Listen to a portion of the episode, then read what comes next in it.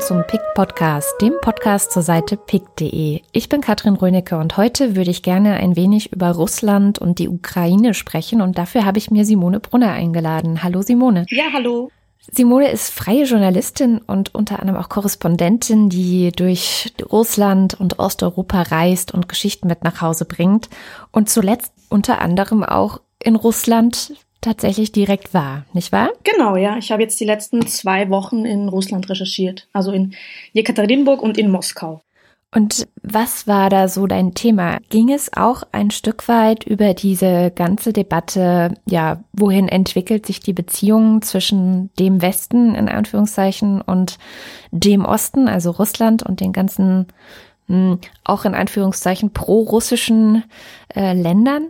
Genau, also ich habe in Moskau also mit einigen Experten, Politologen gesprochen, also zur interessanten Frage, wie denn jetzt das eigentlich weitergeht nach dem Trump-Sieg, also zwischen Russland und den USA, weil es da ja im Vorfeld also sehr viele Berichte auch gegeben hat, also über die bewundernde Worte sozusagen zwischen Trump und Putin und, und wie wieder die Einschätzungen sind, also wie sich jetzt das ähm, Verhältnis zwischen Russland und den USA entwickeln könnte. Es ist natürlich klar, dass das jetzt noch nicht ähm, besonders klar ist, also weil ja auch Trump mit seinen ähm, luziden oder sehr ähm, widersprüchlichen Aussagen aufgefallen ist, also auch was, was die Ukraine angeht. Aber war doch spannend irgendwie so zu hören, also wie die Einschätzung allgemein so ist. Und es ist doch so, dass das also sehr positiv aufgenommen wurde, scheinbar also im Kreml die, ähm, die Wahl von, von Trump und dass man sich da hofft, dass es zumindest also bei den Sanktionen demnächst also Bewegung geben könnte, also was die Sanktionen gegen Russland infolge der Ukraine-Krise anbelangt. Und hast du eine Erklärung dafür, warum Russland ähm, oder der Kreml, ähm, warum die Trump so gut finden? Naja, es ist also, glaube ich, auch in erster Linie, dass es nicht Clinton geworden ist, also die ja ein bisschen mehr als eine Hardlinerin gilt, also was jetzt Russland angeht, oder Hardlinerin, also die auch eine stärkere Gegenposition zu Russland einnimmt, also auch was die Ukraine-Krise angeht. Bei Trump erhofft man sich da doch ähm, vielleicht irgendwie einen Deal abschließen zu können, also was jetzt die, die Ukraine angeht oder auch Syrien. Clinton war der ja auch immer, hat ja auch ähm, im Wahlkampf also immer stark damit auch Wahlkampf gemacht, wie, dass sie also gegen Russland eine harte Position einnehmen würde. Also da, da erwartet man sich also schon von Trump eine etwas, ich würde sagen, also weichere Linie. Obwohl das natürlich auf der anderen Seite ist natürlich die Frage, ob sich diese Hoffnungen auch erfüllen für Russland, weil Trump ja auch sehr, wie soll man sagen, vielleicht ähm, schwer einzuschätzen ist. Ja. Russland wusste natürlich, also es ist besser, den Feind, den man kennt, sozusagen ein bisschen, also da, wie, wie der Westen also auf gewisse Dinge reagieren wird. Und das ist also bei Trump natürlich die große Frage, wie sich da jetzt auch außenpolitisch oder weltpolitisch das jetzt verändern wird dadurch. Also es ist auch eine, eine große Ungewissheit da. Aber schon eher Freude was man so raushört. Eher positiv und dass man da jetzt also keine, keinen Hardliner, außenpolitischen Hardliner also sozusagen gegenüber sich hat. Jetzt wird ja ganz oft, wenn man so nach Osteuropa schaut und guckt, was für Menschen dort an die Macht kommen, wie die Leute wählen, wird immer häufiger von einem sogenannten ja pro-russischen Shift gesprochen. Also dass äh, Osteuropa sich immer mehr in so eine pro-russische Richtung bewegt. Das, das stimmt so, ja. Also es, das ist ja auch schon so ein bisschen so ein Kampfbegriff geworden. Also es gab ja jetzt Wahlen in Bulgarien zum Beispiel oder in der ähm, Republik Moldau. Dort sind ähm, sogenannte prorussische Kandidaten Kandidaten jetzt an die Macht gekommen. Also wobei man das ähm, etwas differenzierter sehen muss. Also natürlich ist, ist Russland also ein großes Thema, also auch politisches Thema in Osteuropa. Aber es ist doch so, dass also in diesen einzelnen Fällen muss man also auch da genauer hinschauen. Also weil es ist zum Beispiel so, dass es in, in einigen Ländern wird da auch versucht, ein bisschen politisches Kleingeld zu machen. Ähm, wie zum Beispiel in der Republik Moldau hat sich dann die, diese Allianz für europäische Integration, also die, die positionieren sich als pro-europäisch, haben aber viele Korruptionsskandale und versuchen da ein bisschen also gegen die Opposition, also die als etwas ähm, russlandfreundlicher gilt, also Stimmung zu machen, indem sie sagen, das sind jetzt irgendwie die, die Agenten Putins sozusagen. Also es wird da ähm, so ein bisschen politisches Kleingeld gemacht in, in Osteuropa. Also die Angst vor Russland sozusagen politisch ausgenützt, obwohl ähm, es sehr fraglich ist oder eigentlich absurd ist, dass Russland jetzt so großen Einfluss auf diese Länder hätte, dass es da die Wahlen mit beeinflussen könnte. Nun warst du ja auch, wie du schon sagtest, in Jekaterinburg. Was hast du denn da gemacht? Ähm, dort habe ich also zu, zur HIV-Epidemie in Russland recherchiert, also ein ganz anderes Thema. Ähm, es ist ja so, dass es, also unlängst hat der Bürgermeister von Jekaterinburg davon gesprochen, dass es eine HIV-Epidemie in Jekaterinburg gibt. Das stimmt so auch, also eine Epidemie ist, wenn es mehr als ein Prozent der Bevölkerung also infiziert sind und das ist auch in Jekaterinburg der Fall, also dort sind es sogar zwei Prozent, das sind die offiziellen Fälle. Ja, da habe ich dazu recherchiert, also was die Gründe sind, ähm, wie es den Menschen dort geht, also mit der, mit der Diagnose.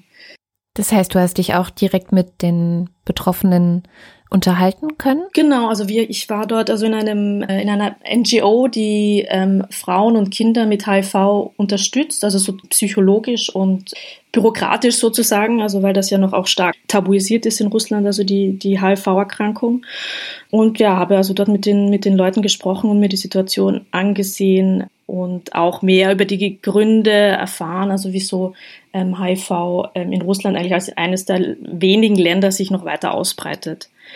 Mhm. Und was sind das für Gründe? Es ist ähm, einerseits ist es also ein starkes Problem also in der Drogenszene. Also es ist vor allem oral, also in der Umgebung von Jekaterinburg wurde schon früh mit Drogen experimentiert, also vor allem ähm, injiziert, also mit Spritzen. Dadurch hat sich das also ganz stark ausgeweitet in Russland. Und ein großes Problem, was also viele Experten sehen, ist es, dass es keine Drogenersatztherapien, also für viele Menschen, also es gibt keine Drogenersatztherapien in Russland. Also wodurch sich das Problem auch weiter ausbreitet sozusagen, also weil, weil Drogensüchtige einerseits nur weggesperrt werden in Gefängnissen und nicht wirklich therapiert werden und also auch nie ähm, davon wegkommen. Und andererseits ist es natürlich auch eine sehr schlechte Aufklärung, würde ich mal sagen. Also es gibt ja jetzt auch, es sind auch, dass die kirchlichen Kreise jetzt auch an Einfluss gewonnen haben in, in Russland und ähm, das jetzt auch ein bisschen verpönt ist, sozusagen, das in, in den Schulen, also diese Aufklärung, also wie man sich vor HIV schützt, zu machen.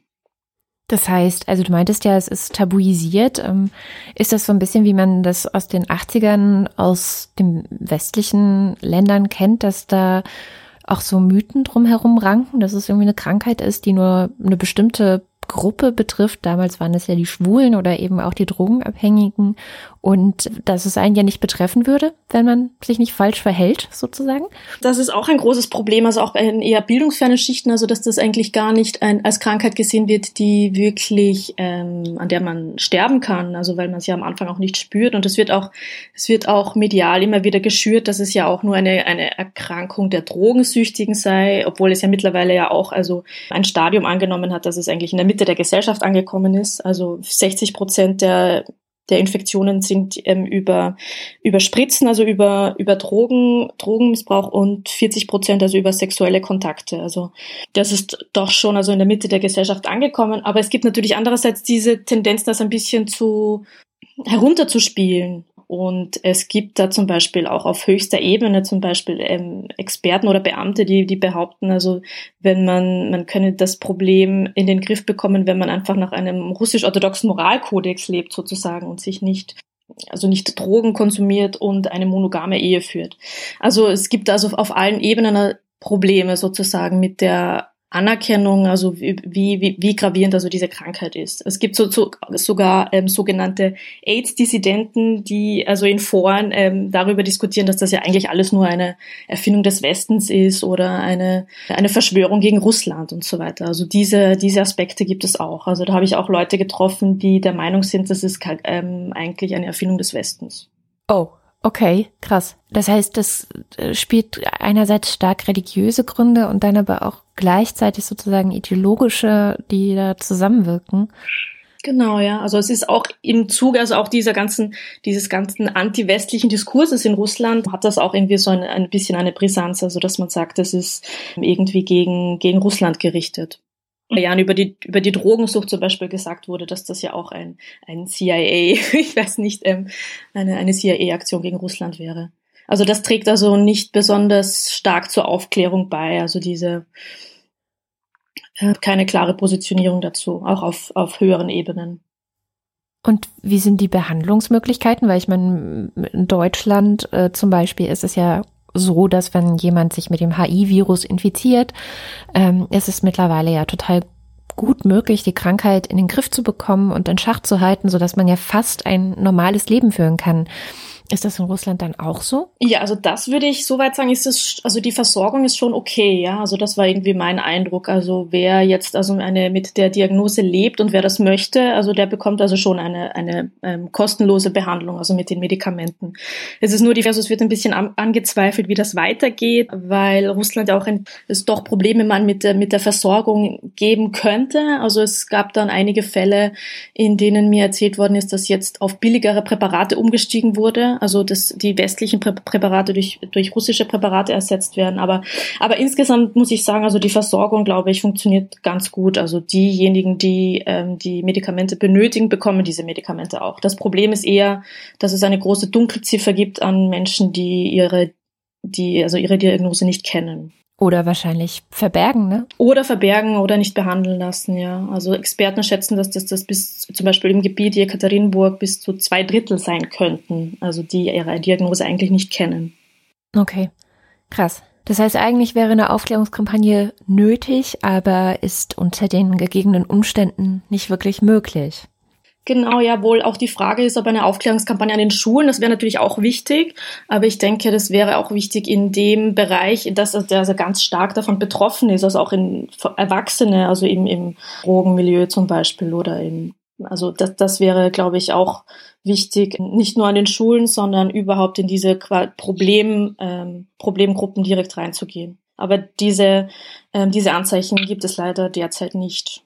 Ähm, Vielleicht kommen wir gleich mal zu einem deiner Picks, weil wir ja gerade schon bei Russland sind. Ähm, du hast rausgepickt äh, mit dem Titel Die demokratische Fassade des schönen neuen Moskaus und hast da auch geschrieben, ähm, wenn man Moskau in den letzten Jahren besucht hat, dann könnte man schon sehen, dass da sich einiges zum Positiven verändert hätte.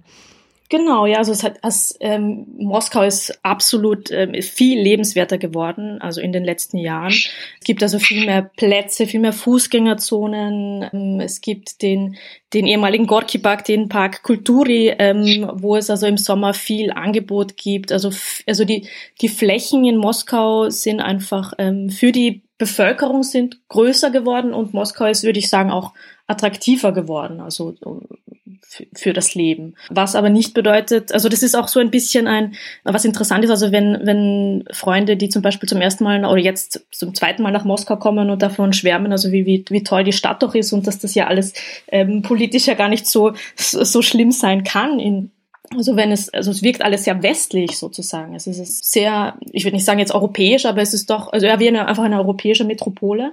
Da, da wurde sehr viel gemacht in der Stadtpolitik in Moskau in letzter Zeit. Aber was jetzt natürlich andererseits nicht bedeutet, dass das eine wirklich eine europäische Stadt ist. Also andererseits gibt es aber keinen Raum für politische Partizipation oder politischen Protest. Also es ist ein bisschen so der schöne Schein Moskaus, etwas also westlich europäisch, aber zugleich hat es ja in den letzten Jahren eine starke ähm, repressive Wende gegeben in, in Russland. Also der schöne Schein, aber ähm, alles doch sehr unter Kontrolle. Das heißt also, ähm, wenn jetzt irgendwie die Opposition versuchen würde, gegen irgendwas zu protestieren auf einem dieser schönen Plätze, dann wäre das wahrscheinlich schwierig. Ja, ja, das wäre, also das ist eigentlich ähm, unmöglich. Wenn man das dann vergleichen würde, also du warst ja nun in Jekaterinburg auch vorher und Moskau, sind die Städte vergleichbar? Ähm, ist das eine Gesamttendenz bei größeren Städten, dass sie schöner werden, europäischer werden oder ist das dann doch eher nur auf die Hauptstadt begrenzt? Ich glaube, es ist schon in Moskau speziell, einfach weil das so viel, weil das die Metropole Russlands ist und weil das ja alles ähm, an Kapital intellektuell wie wirtschaftlich anzieht.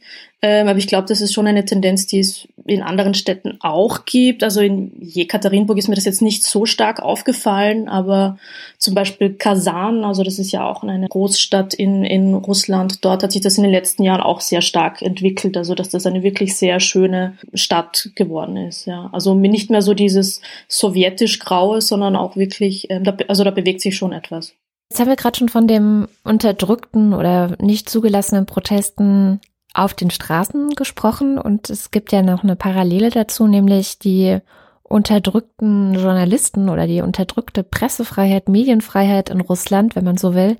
Ähm, auch ein Pick von dir lautete das Schweigen von Tschetschenien und da hattest du einen Artikel aus dem Guardian herausgesucht, wo ein Journalist anonym zu Wort gekommen ist, der die Lage aus Tschetschenien schildert. der ähm, dort anonym zu, zu Wort kommt und äh, sich zu, anonym zu Wort meldet und auch darüber schreibt, also wie schwierig es also geworden ist, also in Tschetschenien journalistisch zu arbeiten. Ich glaube, das ist ja auch ähm, bekannt, aber wie schwer das auch für, für Leute vor Ort sind, also die als sogenannte Fixer jetzt, also für Journalisten zum Beispiel aus dem Westen, ähm, also die unterstützt bei ihrer Recherche. Und dass die dann auch ganz stark unter Druck geraten, das ist ja auch ein sehr, sehr großes Problem, also in eben diesen repressiven Gebieten, dass sich da auch vielleicht also die Leute auch nicht mehr bereit erklären, also das auch für westliche Journalisten zu machen. Also der westliche Journalist fährt hin und ähm, recherchiert seine Geschichte sozusagen mit, mit der Hilfe also von, von lokalen Fixern und wenn sie dann abreisen, bleiben aber diese Leute dort zurück und werden unter Druck gesetzt. Also das ist überhaupt allgemein ein großes Problem denke ich mir, also auch wie man in einem zunehmend repressiven Umfeld auch journalistisch arbeiten kann. Da muss man sich die Frage stellen, wie, wie, wie man damit umgeht. Also das fand ich an diesem Artikel also auch irgendwie, das hat mich zum Nachdenken gebracht, wie, wie wir auch als westliche Journalisten damit vielleicht umgehen sollten. Nur nochmal für alle, die nicht aus dem Bereich des Journalismus kommen, Fixer sind Leute, die Kontakte herstellen. Also so in solchen Krisengebieten dafür sorgen, dass man irgendwie mit Leuten ins Gespräch kommen kann. Das heißt, es geht letztendlich auch um die Verantwortung, die Journalisten haben. Und du hast diesen Pick auch beendet mit dem Zusatz, dass du sagst, dass es auch dein Eindruck ist in, bei deinen letzten Reisen auf die Krim oder ähm, nach Donetsk, also dieses Separationsgebiet in der Ostukraine, dass es da auch schwieriger wird. Und da warst du ja auch. Wie arbeitet ihr denn dann? Also ja, wie muss man sich das vorstellen? Du kommst da an und äh, möchtest eine Geschichte machen. Was war deine letzte Geschichte? Ähm, ich war jetzt in Donetsk, also beziehungsweise im, im Donbass, also auf der, an der Frontlinie, entlang der Frontlinie haben wir recherchiert, also Florian Bachmer, der Fotograf und ich, also sowohl auf der ukrainisch kontrollierten Seite der Front als auch auf der Separatistenseite der Front. Und wie man sich das vorstellen kann, das ist natürlich alles mit einem sehr großen logistischen Aufwand verbunden. Also man kann da ja auch nicht einfach so mit dem Zug hinfahren. Man muss sich da mit dem Taxi fortbewegen, muss das alles vorher auch mit den Behörden abklären, was ja auch sehr schwierig ist. Also man braucht da auch ständig das Okay von den Behörden, wo man hinfährt sich da nicht frei bewegen. Und wir haben da recherchiert, wie das, ähm, wie dieser Krieg eigentlich auf die, also wie die, wie, wie sich das auf junge Menschen, auf das, auf das Leben von jungen Menschen ähm, auswirkt, die jetzt erwachsen werden, also die jetzt ihre Entscheidungen treffen, also bezüglich Studium, Arbeit, Zukunft, ähm, wie sie also von diesem Konflikt beeinflusst werden oder wie der Krieg auch ihre Vorstellungen davon verändert, was sie eigentlich in ihrem Leben wollen. Das heißt, an dieser Frontlinie leben noch ganz normal die Menschen weiter, obwohl Krieg herrscht. Das ist ja eine, man muss sich das ja so vorstellen, das sind 500 Kilometer Frontlinie, also im Osten der Ukraine. Und das verläuft ja durch Städte, Dörfer und so weiter. Das ist ja nicht so, dass, also viele Leute haben natürlich diese Region ähm, verlassen, also man spricht von bis zu zwei Millionen insgesamt. Aber ich habe den Eindruck, dass jetzt die Leute auch wieder, es, es, viele Leute kommen auch wieder zurück, weil es auch natürlich in der Ukraine selbst zum Beispiel schwierig ist für Binnenflüchtlinge. Die Ukraine steckt ja in einer Wirtschaftskrise. Also es gibt ja auch nicht viele Perspektiven für die Menschen, die weggehen und Deswegen bleiben auch viele Leute auch zurück, vor allem auch ältere Menschen, die auch keine andere, also nicht woanders nochmal anfangen können oder wollen. Also es ist natürlich ein, also der Krieg verläuft durch bewohntes Gebiet, ja. Das heißt, die Infrastruktur dort ist zumindest ähm, auf, auf so einer bestimmten Basis wahrscheinlich auch noch vorhanden, also Schulen oder dass man sich Essen besorgen kann, dass es Wasser gibt und Strom. Ach, ja, ja, na klar. Also das ist das Leben nimmt ähm, seinen Lauf sozusagen. Also es, wir haben eine Schule besucht in Marinka, das ist auf der ukrainischen Seite der Front. Marinka liegt direkt an der, also ist eigentlich eine eine Stadt, die die Frontlinie ist sozusagen. Also da geht jede Nacht ein Beschuss nieder. Dort gibt es ganz normalen Schulbetrieb oder Schulbetrieb, so wie man das, also wie das unter diesen Umständen normal sein kann. Natürlich, ja, also die, die, die, die Menschen wollen doch ihr, ihr Leben auch weiterführen und haben sich auch ein Stück weit an, an diese Situation gewöhnt. Also es ist ja jetzt schon hm, fast drei Jahre, dieser, diese, dieser Krieg äh, dauert ja schon fast drei Jahre. Also es ist da schon so eine gewisse Gewohnheit eingetreten. Die, die Menschen haben sich daran gewöhnt, ähm, da zu leben, obwohl es natürlich st trotzdem ständig Verluste gibt und, und Zerstörungen. Das heißt, man hat den Tod eigentlich auch jeden Tag direkt vor den Augen. Sozusagen, ja. Obwohl der Krieg, also es wird ja doch noch ständig geschossen, aber es ist jetzt nicht mehr wie 2014, als da im Zentrum von Donetsk die Bomben niedergingen oder so, ja. Also es ist jetzt schon etwas eingedämmter und es gibt gewisse, also direkt an der Frontlinie ist nur militärische Zone, also dort gibt es keine Zivilbevölkerung. Aber klar, also es gibt immer wieder Beschuss, der dann in den Städten oder in den Dörfern niedergeht. Was haben euch die Leute da erzählt?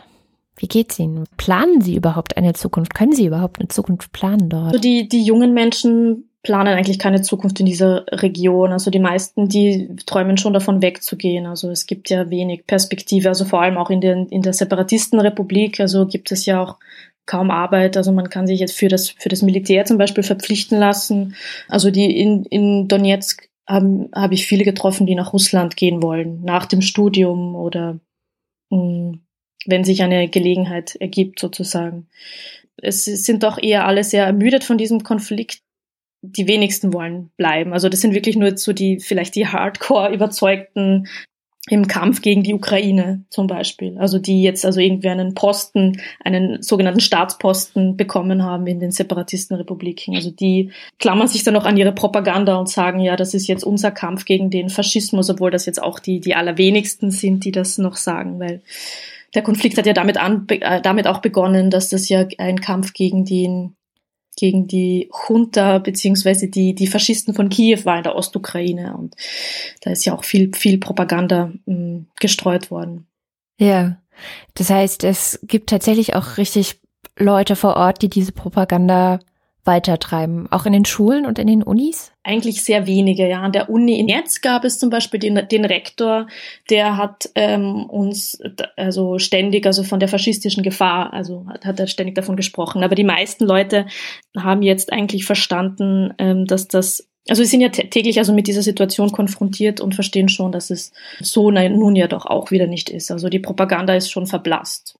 Gibt es denn auch irgendwelche Hoffnungsschimmer für die Ukraine? Ich hatte gesehen, du hast einen Pick rausgesucht, in dem es um den ukrainischen Schriftsteller Serhii Sadan geht, der ja so ein bisschen eine positive Sichtweise fast schon wiedergibt, weil er Lesungen gemacht hat in der Ostukraine. Mhm, also er war, ähm, er kommt ja selbst aus der Ostukraine und er hat eine Lesung gemacht, also beim ukrainisch kontrollierten Gebiet, also im Donbass. Er findet, dass sich die Menschen in der Region auch ein bisschen mehr, also um ihr Zusammenleben jetzt kümmern würden oder beziehungsweise auch um, um die Entwicklung ihres Dorfes oder ihrer Stadt. Ähm, das ist auch etwas, was mir ein bisschen aufgefallen ist, also im Ukra in den ukrainisch kontrollierten Gebieten, ähm, dass es da vielleicht jetzt schon so ein bisschen auch eine Zivilgesellschaft, ein bisschen mehr zivilgesellschaftliches Bewusstsein sich entwickelt, das, was natürlich also aber auch beeinflusst ist davon, dass sich jetzt viele ähm, NGOs oder Organisationen in, in der Ostukraine niedergelassen haben, also im ukrainisch kontrollierten Bereich, dass sich da schon so etwas wie ein bisschen ein ziviles, also Bewusstsein, also im Folge eben also dieser katastrophalen Ereignisse und so weiter entwickelt. Und das teile ich also zu einem gewissen Grad auch, also in, in den Beobachtungen, in denen ich, also als ich im Osten war. Ja, woran macht sich das für dich fest? Also woran kann man das ähm, erkennen? Was sind so zivile ähm, also es gibt zum Beispiel in, ich war in, in Kramatorsk. Kramatorsk ist eigentlich eine Industriestadt, die jetzt mh, mm, zur Hauptstadt des ukrainisch kontrollierten Donbass sozusagen geworden ist. Also weil ja Donetsk ähm, in, in der Separatistenrepublik gibt es jetzt die ukrainische Hauptstadt Kramatorsk und dort gibt es also schon ein, also im Stadtbild einfach ähm, gibt es überall die Ukraine fahren überall präsent. Es gibt jetzt auch eine äh, Wilna Charta, das ist so eine Jugendorganisation, die sich also die Englischkurse anbietet und die Leute auch ein bisschen zu schulen möchte in ihrem Selbstverwaltung und beziehungsweise in ihrer Selbstverwirklichung sozusagen. Das waren Dinge, die es vorher im Donbass eigentlich nicht gegeben hat. So ein Hauch an, an, an Veränderung ähm, ist da schon da, finde ich. Aber was natürlich auch damit zusammenhängt, dass viele aus dem Rest der Ukraine sich dann auch dort engagiert haben, also vor allem in der ersten Zeit. Aber das heißt, für diesen Teil gibt es dann ja doch vielleicht ein kleines bisschen Hoffnung. Ja, wunderbar, liebe Simone. Vielen, vielen herzlichen Dank, dass du ein bisschen berichtet hast. Ähm, bei dir ja so tatsächlich ein wunderschöner Fall, dass du nicht nur pickst, sondern tatsächlich auch immer wieder dort unterwegs bist und guckst, was äh, passiert in Russland, was passiert in der Ukraine. Und wer da ein wenig weiterlesen möchte, der kann das natürlich tun. Auf der Seite pick.de slash Osteuropa. Dort sind alle die Picker, die sich mit Osteuropa auskennen und natürlich auf der Profilseite von Simone Brunner, die man auch abonnieren kann. Liebe Simone, vielen, vielen herzlichen Dank für das Gespräch. Danke.